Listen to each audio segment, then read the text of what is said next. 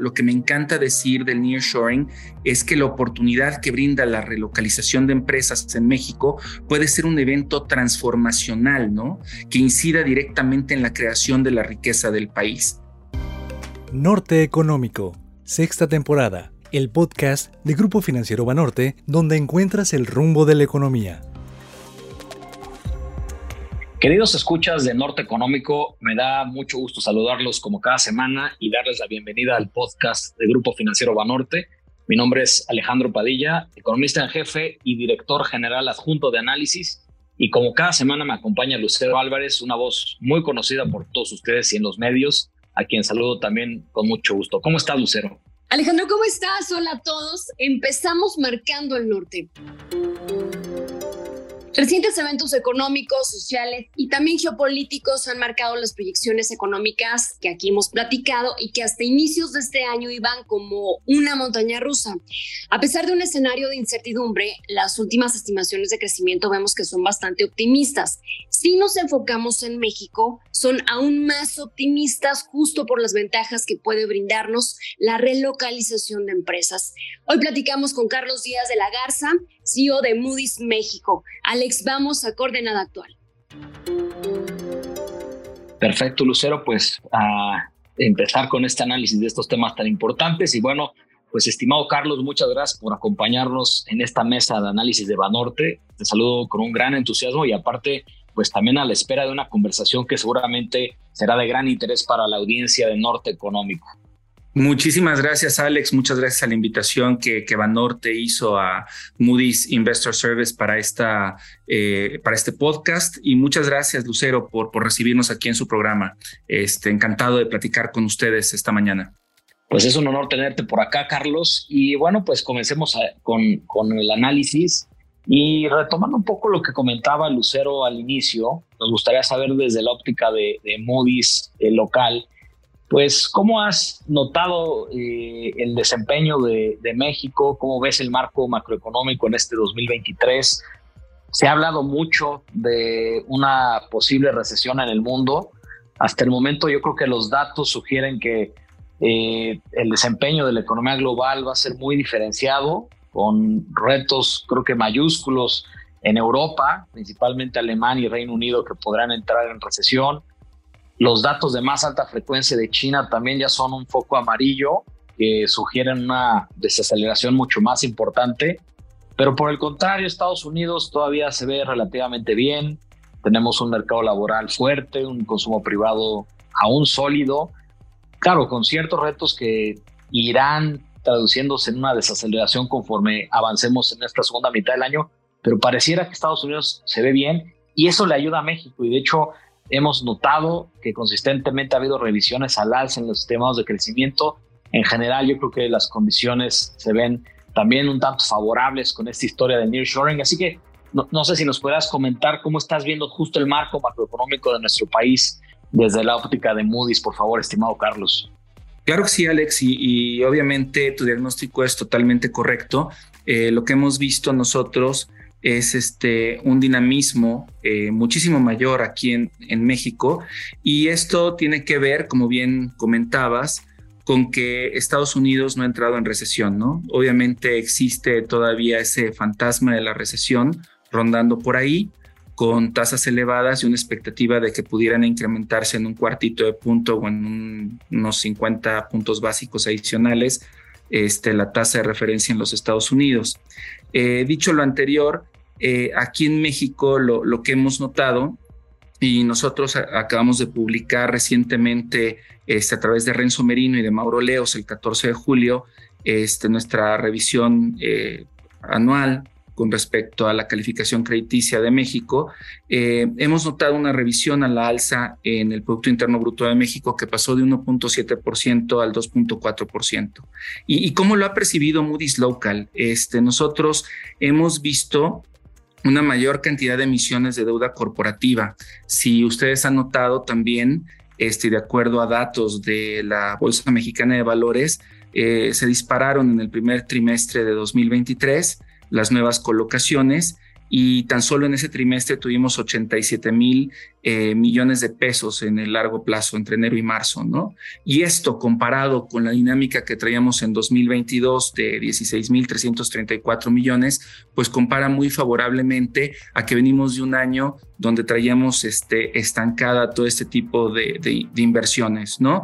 Eh, creemos que la inversión privada continúa un poco débil, en especial cuando lo comparamos con el tamaño de la oportunidad, ¿no? Y creo que más adelante este, podremos abordar temas específicos de lo que bien mencionaba Lucero, que es el tema de las oportunidades de relocalización que existen en nuestro país. Creo que sin duda, eh, en ese contexto y poniendo ya un, cierre a, tu pregunta, eh, nosotros en, México vemos eh, con mucha cautela el, el entorno macroeconómico que se viene adelante, ¿no? Carlos, el contrapeso de esta incertidumbre económica es esta oportunidad que nos brinda el nearshoring. Cada sector económico ha ido estableciendo sus proyecciones de crecimiento y su plan de trabajo para aprovechar esta relocalización y atracción de, inversiones. ¿Qué oportunidades reconoces para México derivadas de este fenómeno? ¿Qué opinas? Bueno, como ustedes lo saben, este, esta relocalización o el nearshoring eh, viene por temas eh, de geopolíticos que venimos acarreando desde la pandemia, ¿no? Cuando se tuvieron que eh, restablecer las cadenas de suministro a nivel global. ¿Qué vemos nosotros? nosotros reconocemos muchísimas oportunidades, ¿no? Y nuevamente, yendo a un comentario que hizo Alex hace un momento, vemos mucho mucha diferenciación que existe en diferentes industrias, diferentes estados, aunque la oportunidad es para todo México y eso sí me gustaría dejarlo por sentado, ¿no? Entonces, empezando por el tema de, qué es lo que vemos, ¿no? Las industrias que en un momento dado se pueden ver más favorecidas. Eh, obviamente la, industria automotriz, ¿no? Eh, pero por ahí también el tema de la industria este, inmobiliaria y temas de comunicaciones y el sector bancario, ¿no? Por estados hemos visto nosotros que algunos estados tienen esa capacidad de capturar más inversiones, eh, Nuevo León, Chihuahua y Coahuila, obviamente los seis estados fronterizos que tenemos con Estados Unidos, pero por ahí hay tres estados más que, han sido también muy interesantes, como San Luis Potosí, Querétaro y Yucatán, ¿no?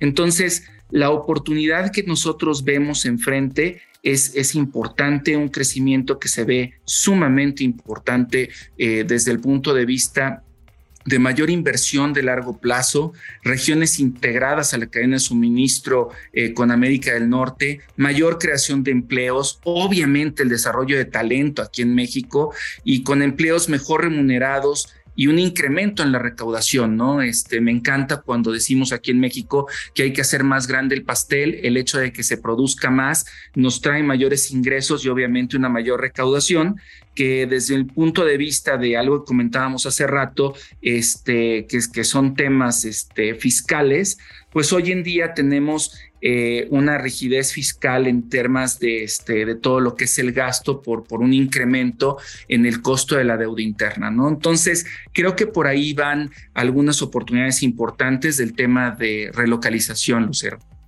Oye, muy interesante lo que comentas. Yo creo que va muy de la mano con lo que también nosotros hemos analizado en Banorte. De hecho, tenemos una estimación de que las exportaciones no petroleras podrán tener un incremento de casi un 30% de aquí a cinco años lo cual claramente implica pues, una oportunidad de oro para México y para poder capitalizarlo, pues se tienen que hacer muchas cosas.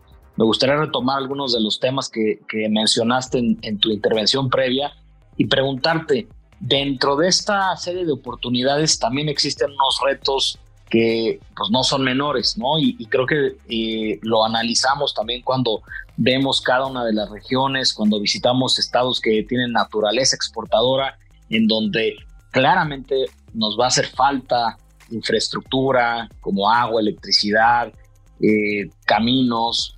creo que hay, toda una serie de, desafíos importantes que, debemos de atender todos, ¿no? tanto en el sector privado como en el sector público.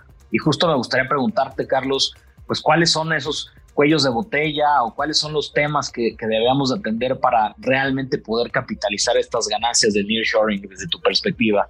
Pues lo comentas muy bien. Yo creo que lo primero que hay que darnos cuenta es que venimos platicando del nearshoring desde hace tres años, ¿no? Entonces, un tema importantísimo es decirle a toda la audiencia que el tiempo de maduración de las inversiones no se da de la noche a la mañana.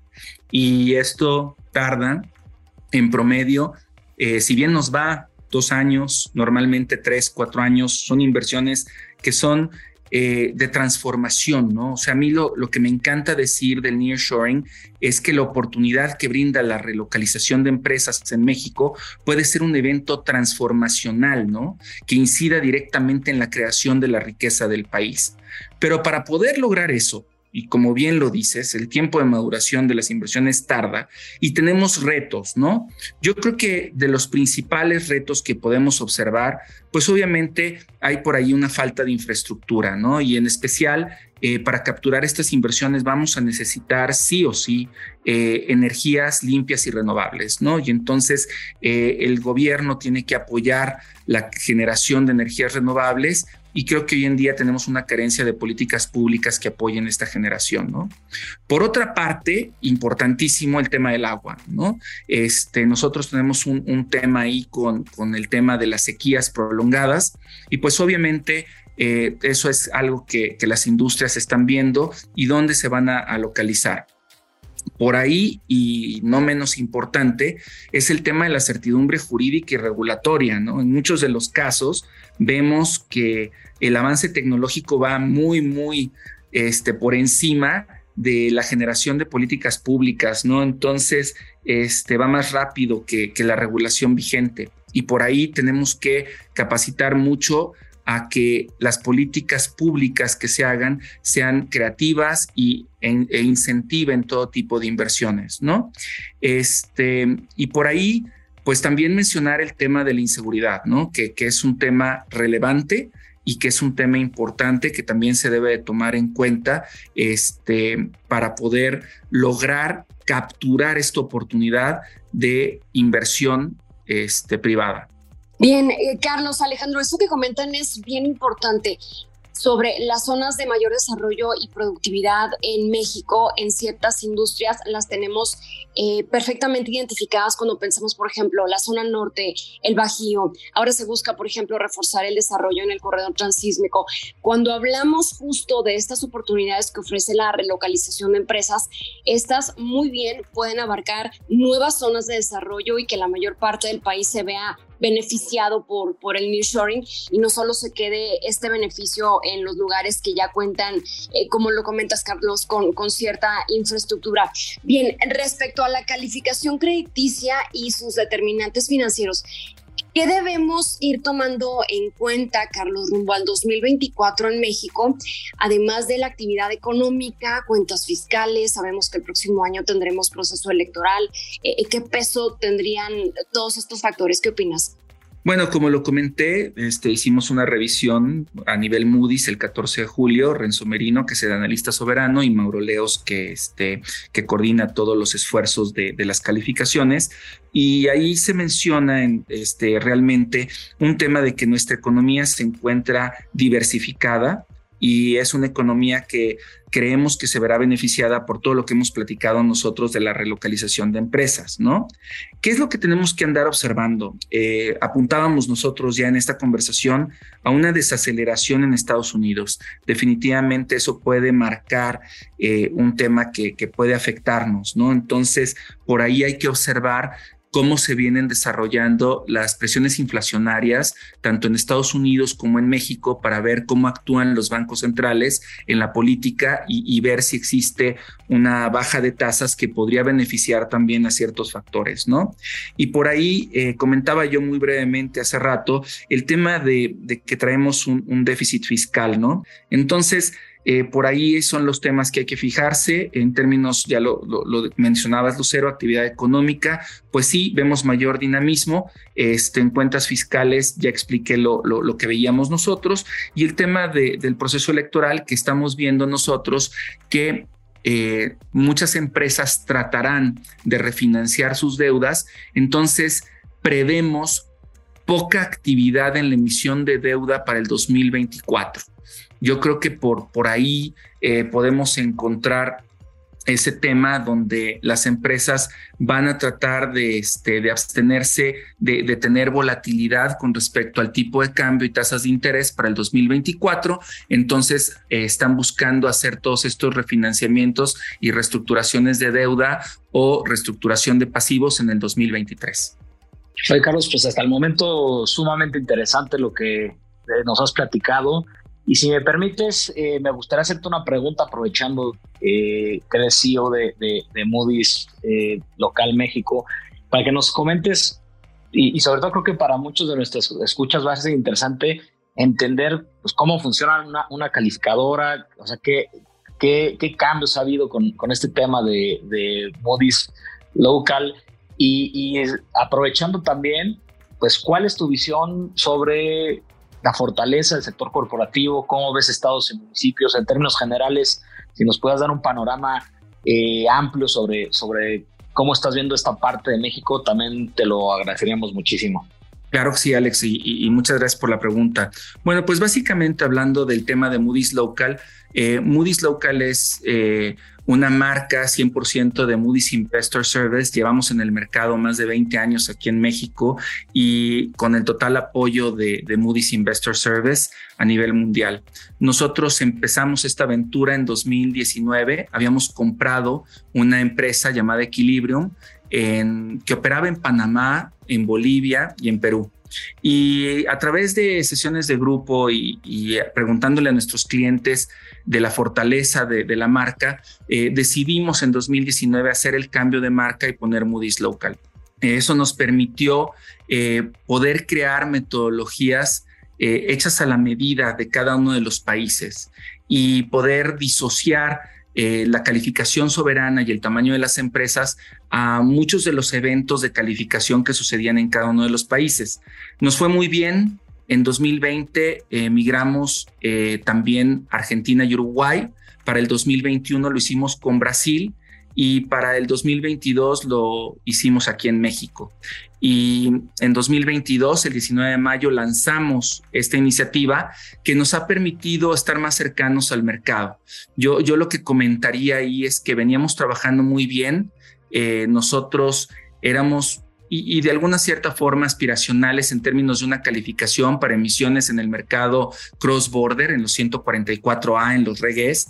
Y a partir del lanzamiento de Moody's Local se han acercado con nosotros muchísimos emisores buscando con mucha creatividad el, hecho de poder emitir deuda. Entonces, eh, nosotros respondimos ante una necesidad del mercado y hoy en día tenemos metodologías este, no solo hechas a la medida y, no me gusta utilizar la palabra tropicalizadas porque no, no es que se tropicalicen, sino más bien entendiendo la dinámica del mercado doméstico y esas metodologías eh, se simplificaron. Nosotros tenemos a nivel mundial más de 173 eh, metodologías y aquí en México tenemos actualmente registradas para temas de calificación únicamente ocho metodologías y nosotros incrementamos eso a servicios que, son permisibles por parte de la Comisión Nacional Bancaria de Valores, llegamos a 12. Entonces, creo que atendimos a una necesidad de poder ver eh, nuevas estructuras y, nuevos financiamientos. Creo que ha sido muy interesante ver el desarrollo del financiamiento estructurado eh, y, hoy en día logramos nosotros eh, encontrar una una oportunidad de negocios dentro de este sector. Y aludiendo al tema que me preguntaste de estados y municipios, creo que también por ahí existe una dinámica importante en el financiamiento de, estados y municipios. Nosotros venimos atendiendo este sector. Es importantísimo a nivel regional que... Eh, las, las, cuentas eh, fiscales a nivel municipal y a nivel estatal permitan la creación de obras de infraestructura que brinden un mayor desarrollo y mayores oportunidades a todas las comunidades que tenemos en el país.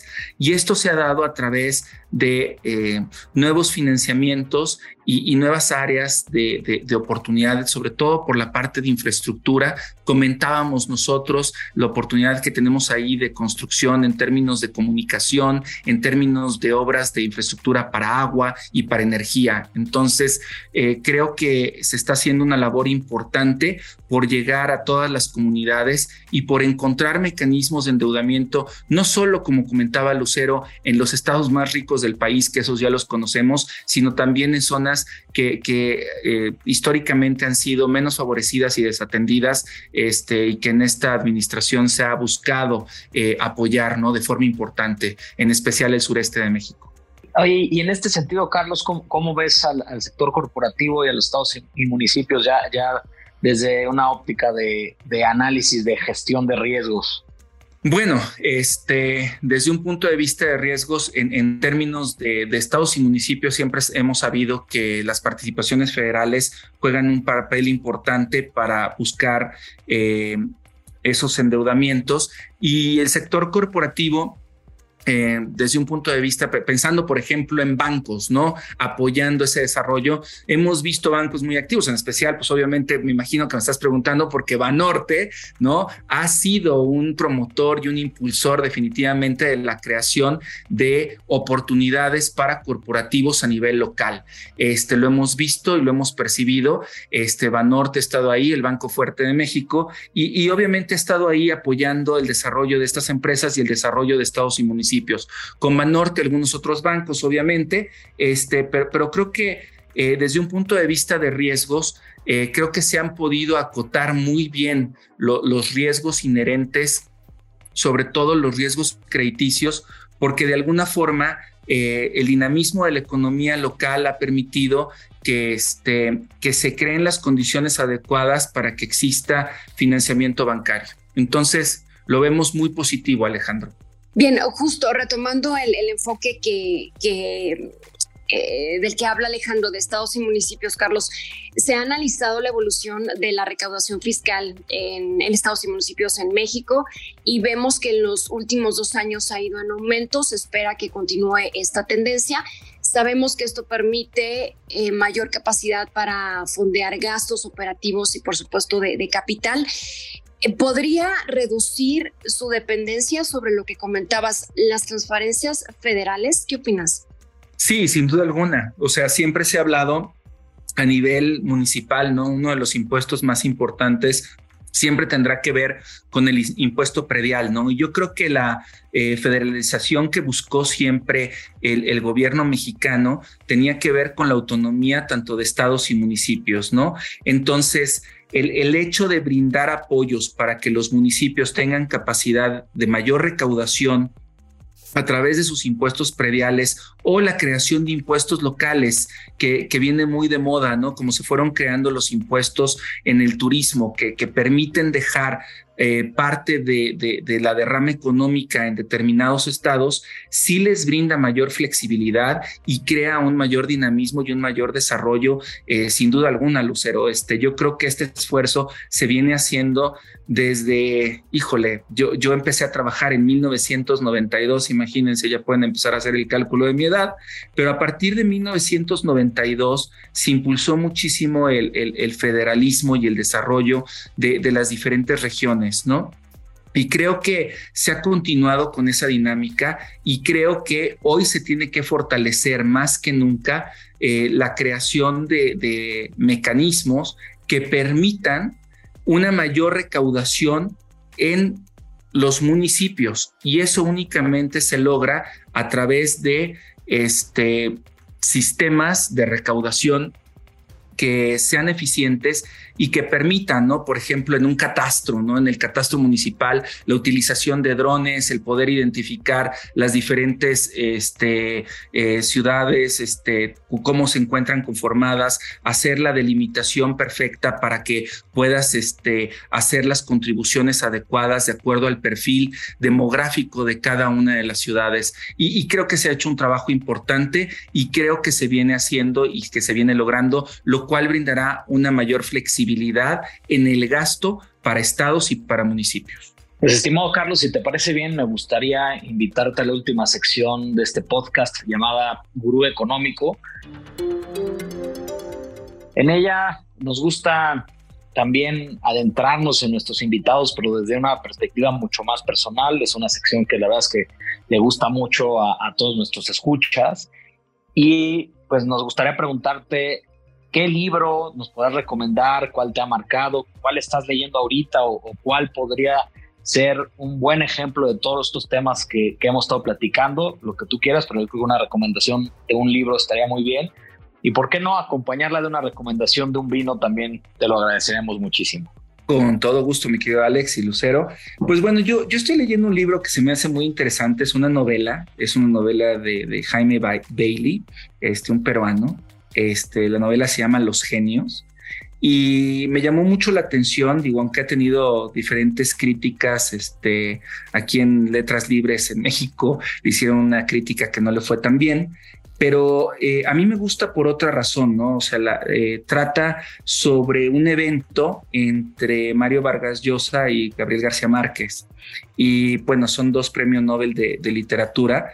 Eh, obviamente, yo soy un apasionado de los cuentos latinoamericanos y del realismo mágico y obviamente me llamó mucho la atención eh, hubo por ahí, no les voy a contar toda la novela, ni mucho menos, lo, espero dejarlos este, más bien picados para que vayan, la, compren y, creen su propio criterio al respecto. Este, eran muy amigos, este, Vargas Llosa y, este, y, García Márquez, de hecho coincidieron y vivieron en Barcelona por ahí un, rato. Y aquí en México, curiosamente, en un teatro, este, en 1972, Vargas Llosa le suelta un puñetazo a García Márquez, ¿no? Y esto, este puñetazo va con la frase famosa de esto es por lo que le hiciste a Patricia, ¿no? Hablando de Patricia Llosa. Patricia Llosa este, fue la segunda esposa de Mario Vargas Llosa, este, que además era su, su prima, ¿ok? Este, entonces, el libro trata acerca del por qué. Y es una novela, ¿ok? Y entonces va muy relacionada con, temas de, invención y demás, y, con una narrativa histórica interesante, pero te lleva hacia los genios, ¿no? Quizá el, argumento que utiliza aquí este, muchas personas para criticar la novela tiene que ver con que no aporta, no brinda nada a la genialidad tanto de Vargas Llosa como de García Márquez, ¿no? Pero yo creo que nos sitúa en, un momento histórico donde nosotros nos podemos dar cuenta de, qué está pasando y es muy divertido, o sea, es una novela divertida, ágil, rápida, que, que es este, muy entretenida, que se la lee uno este, muy fácilmente y que esperaría yo que llevara a toda la gente a decir, ¿sabes qué? Me quiero adentrar más en la obra tanto de García Márquez como de, Vargas Llosa y, leer este pues 100 años de soledad, ¿no? Este, o por ahí, este, la tía Julia y el escribidor, este, de Vargas, o sea, e, es eh, que, que, abra ese panorama. Y ya que estamos en estos temas y que yo me fui más regional y que lo vi de forma latinoamericana, mi recomendación de vino es, un vino que me encanta, ¿ok? Este, lo he probado desde hace muchos, muchos años. Eh, es una bodega del fin del mundo, un vino de la Patagonia. Y eh, de las bodegas del fin del mundo, yo ahí recomiendo una mezcla de Cabernet Sauvignon, Malbec y Merlot. Es una etiqueta de metal eh, invertida que está en, en la botella tiene 15 meses este, en roble francés y es un vino muy complejo, con un color rojo granate muy intenso, muy brillante, eh, con sabor a frutos rojos maduros, vainilla, coco y tabaco, ¿no? Este, con, un sabor muy, muy elegante. Entonces, por ahí, este, ver más allá de este. De, México. Este, soy un apasionado también de, de, los vinos, me encantan los vinos mexicanos, pero este vino este, argentino eh, tiene mención especial aquí dentro de mi cava. Platicaste padrísimo la historia del libro que ya hasta lo apunté y ya me dieron ganas de leerlo. También apunté el nombre de los vinos para acompañar la lectura. Buenísimo. Y un placer platicar con ustedes, ¿eh? definitivamente. No, al contrario, Carlos, y, la verdad es que con estas recomendaciones a la, próxima vamos a hacer un podcast nada más de, libros y pero bueno, muchísimas gracias por, por todos los comentarios, por, por darnos parte de tu tiempo para comentar estos temas que son tan relevantes para todos los tomadores de decisión aquí en nuestro país. Y bueno, pues espero que esta no sea la última vez que nos acompañes en Norte Económico. Muchísimas gracias y te mandamos un fuerte abrazo. Igualmente, un fuerte abrazo de regreso y eh, obviamente dejamos el, canal abierto. Este, yo les ofrezco que cualquier tema que quieran ver con cualquier persona de nuestro equipo analítico. Las puertas están abiertas y agradecerles nuevamente a Banorte, a Lucero y a ti, Alex, esta invitación. Este, muchas gracias. Un abrazo, Carlos. Gracias. Alex, estamos llegando al norte. Reconocemos el gran trabajo de informar al mercado sobre las condiciones que enfrenta actualmente el público inversionista. Vemos que hay optimismo en México, eso es bueno, y cada vez somos más conscientes de que sí hay beneficios, pero somos más conscientes de los retos que tenemos para aprovechar estos beneficios de los que tanto platicamos en este espacio sobre la relocalización de empresas. Totalmente de acuerdo contigo, Lucero. Y bueno, con esto eh, terminamos este episodio de Norte Económico. Muchas gracias por su preferencia. Los seguimos leyendo en redes sociales y toda la interacción que tenemos en distintos medios. Y también no se olviden visitar la página de análisis banorte.com diagonal análisis económico, en donde encontrarán todos los podcasts, así como el análisis y tableros interactivos de todos los temas que aquí abordamos. Muchas gracias por escucharnos. Muchas gracias, Lucero, por, por tus comentarios, por tu análisis. Y les mando un fuerte abrazo. Norte Económico sexta temporada.